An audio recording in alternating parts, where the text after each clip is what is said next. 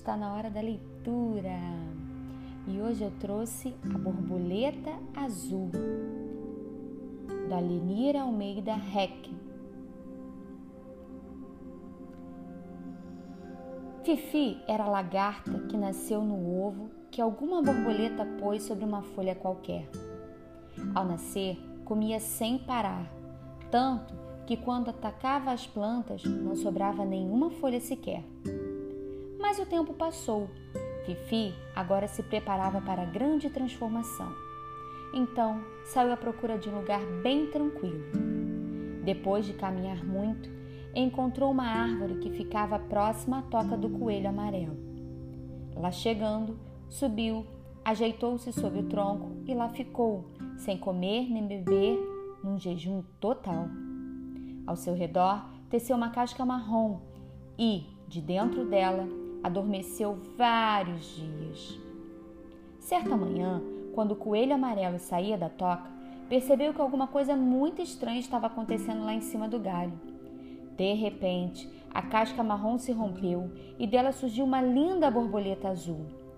O espanto foi tanto que o coelho amarelo fugiu dali em saltos velozes.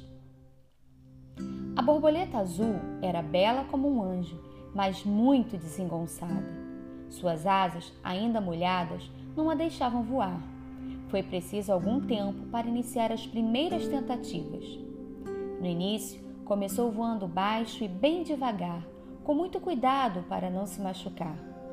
Outras vezes era bem atrapalhada, pois durante os voos esquecia de bater as asas ou as enroscava uma na outra. E, quando isso acontecia, caía estatelada mas quanto mais caía, tanto mais insistia. Com o passar do tempo, a borboleta azul tornou-se muito esperta e estava sempre disposta a conhecer novos lugares, tanto que, certo dia, decidiu voar para bem distante, muito além das montanhas azuladas que ao longe avistava. E assim, embalada pela suave brisa, sobrevoou a imensa planície rumo ao desconhecido. A borboleta azul sentia-se feliz, muito feliz, tanto que fazia piruetas no ar, como se bailasse ao som do vento e do farfalhar das árvores. Enquanto bailava, assim cantava: Voando no céu azul, eu sou feliz, feliz, festejando a liberdade de voar neste mundo sem fim. Naquelas manhãs de primavera, por toda parte, as flores se derramavam pelo chão com seu colorido e perfume. O céu azul era navegado por nuvens brancas, aves de variedades e insetos. No solo, crianças brincavam felizes. Cansada de voar, a borboleta azul pousou sobre um poste e, do alto, ficou a observar o vai e vem dos homens. No início, ficou assustada, mas logo foi se acostumando e passou a admirá-los. A partir de então, todos os dias pousava no mesmo lugar só para vê-los passar. Após longos passeios, a borboleta azul procurava abrigo em algum galho frondoso e lá ficava relembrando coisas que tinha visto durante o voo. Um gesto entre os homens lhe chamou a atenção. Duas criaturas se encontraram Sorrindo, deram-se as mãos. A borboleta azul, mesmo percebendo as diferenças existentes entre as espécies, sentiu uma grande simpatia pelos homens, tanto que, se pudesse, entraria no casulo e de lá sairia transformada numa linda mulher, como aquelas que vira passar. Certo dia, a borboleta azul acordou indisposta. Não se preocupou, porque sabia que estava nos seus dias de pôr ovos. Tranquila, se deixou atrair pelo perfume das flores de um belo jardim. Após saborear o doce néctar, escolheu uma folha e nela pôs os ovos. Mal tinha terminado, sentiu um terrível mal-estar.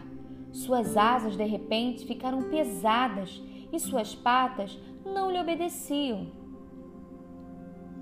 Cambaleando, tentou se firmar sobre uma flor. Nesse momento, sentiu uma coisa prendê-la. Pela primeira vez, estava próxima do ser que tanto admirava.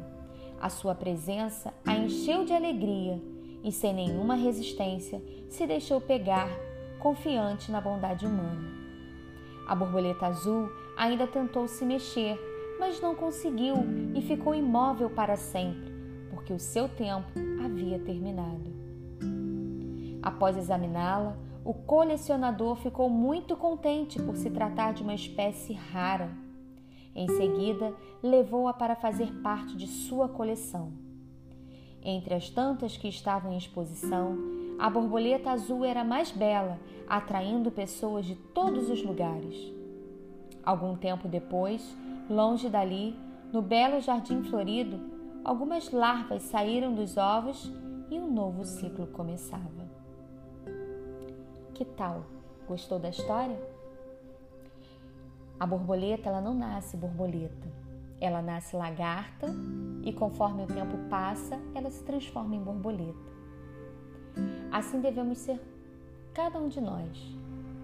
A gente passa por transformações, a gente se reinventa, a gente ressignifica e se transforma numa pessoa melhor.